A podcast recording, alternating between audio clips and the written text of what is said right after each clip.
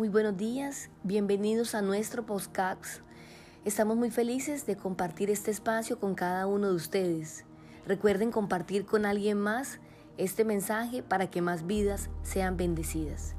Y queremos iniciar este tiempo maravilloso poniendo en manos de Dios todo lo que vamos a compartir con la certeza y la determinación de que a través de la oración tenemos el poder para activar unas fuerzas maravillosas del cielo para que nuestro entendimiento, nuestra voluntad sean sujetadas a la palabra.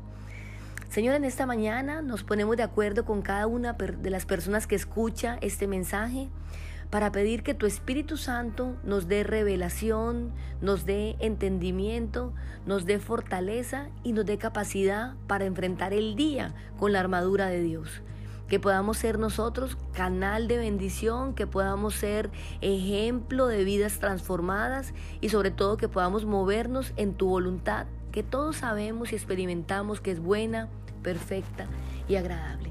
En esta mañana queremos compartirles Hechos 1 del 4 al 8, donde empezamos a tener la maravillosa experiencia de un relacionamiento con la preciosa persona del Espíritu Santo.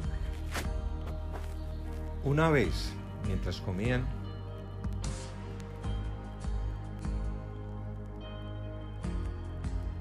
una vez mientras comían ellos, les ordenó, no se vayan de Jerusalén hasta que el Padre les envíe el regalo que les prometió. Tal como les dije antes, Juan bautizaba con agua, pero en unos cuantos días ustedes serán bautizados con el Espíritu Santo. Así que mientras los apóstoles estaban con Jesús, le preguntaron con insistencia, Señor, ¿ha llegado ya el tiempo de que liberes a Israel y restaures nuestro reino? Y él les contestó, solo el Padre tiene la autoridad para fijar esas fechas y tiempos, y a ustedes no les corresponde saberlo, pero recibirán poder cuando el Espíritu Santo descienda sobre ustedes y serán mis testigos y les hablarán a la gente acerca de mí en todas partes, en Jerusalén, por toda Judea, en Samaria y hasta los lugares más lejanos de la tierra. Wow, tremenda promesa. El Jesús poder darnos eh, la misma noticia de que el Espíritu Santo es un regalo que nosotros tenemos que valorar, cuidar y atesorar no simplemente como, como una persona más de la Trinidad, porque a veces eh, simplemente lo miramos como que hace parte del equipo divino. Y la verdad es que tiene una personalidad propia que nos cautiva y nos llena de poder para poder cumplir la gran comisión. Muchas veces nos sentimos tímidos, nos sentimos indignos y nos sentimos cortos por nuestras propias capacidades. Pero en este pasaje estamos viendo que el permanecer en el Señor y recibir el regalo del Espíritu Santo es la que nos capacita para nosotros ser testigos, para nosotros poder hablar y para nosotros tener poder para permanecer.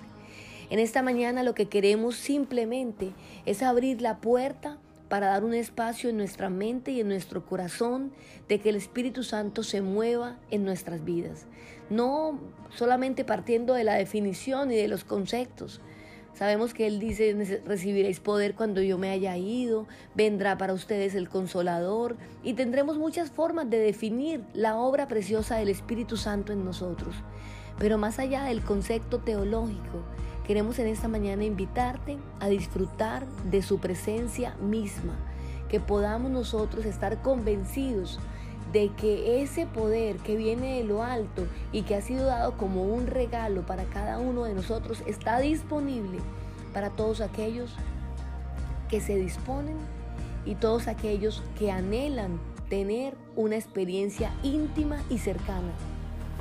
Eso es una promesa que desde el Antiguo Testamento ya estaba dada y era el derramamiento del Espíritu Santo. E inclusive en Juan capítulo 14 dice que si me amáis, guarda mis mandamientos.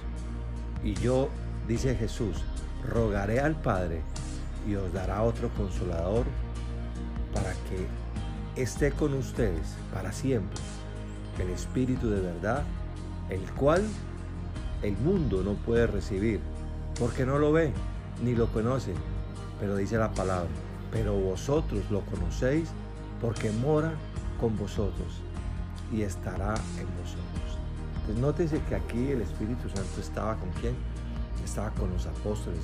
Pero la promesa es que Jesús rogaría al Padre para que estuviese con y en ellos. Y eso es lo que estamos recibiendo en esta mañana. Podremos entonces activar los motores de la fe, queremos entonces entrar en acción como lo hemos venido eh, proclamando durante las últimas semanas. Y eso solamente se logra a través de la comunicación íntima con Dios, que es lo que conocemos comúnmente como la oración. Así que allí donde tú estás, tómate unos segundos para cerrar tus ojos, para decirle al Espíritu Santo, aquí está mi vida, necesito que vengas a mí, y te instales. Tu palabra dice, Señor, que, que mi vida, que mi cuerpo es templo del Espíritu Santo. Quiero ser una casa digna de habitar. Quiero ser una casa limpia para que te muevas con libertad. Quiero ser una casa que resplandece porque tú habitas en ella. Así que Espíritu Santo, en esa mañana te doy la bienvenida a mi vida, no como una visitación, sino como una comunión perfecta en todo tiempo. Necesito de ti, Espíritu, para poder tomar decisiones acertadas. Necesito de ti para actuar de una manera tan preciosa y tan perfecta y tan ceñida a tu voluntad, que yo no te contriste, sino que pueda ser motivo de alegría. Necesito de ti para poder saber que lo que hoy hago, las decisiones que tomo, en mi presente determinan mi destino y solo pueden ser acertadas cuando son dirigidas por ti. Que se haga tu voluntad, Espíritu, en cada uno de nosotros y oramos en esta mañana por un derramamiento glorioso, sobre todo como Unife Carepa, así como lo sentimos en nuestros encuentros en la sede, podamos también experimentarlo en cada casa en esta hora, moviéndose y desatando con poder. Los amamos Dios los bendiga. Feliz día.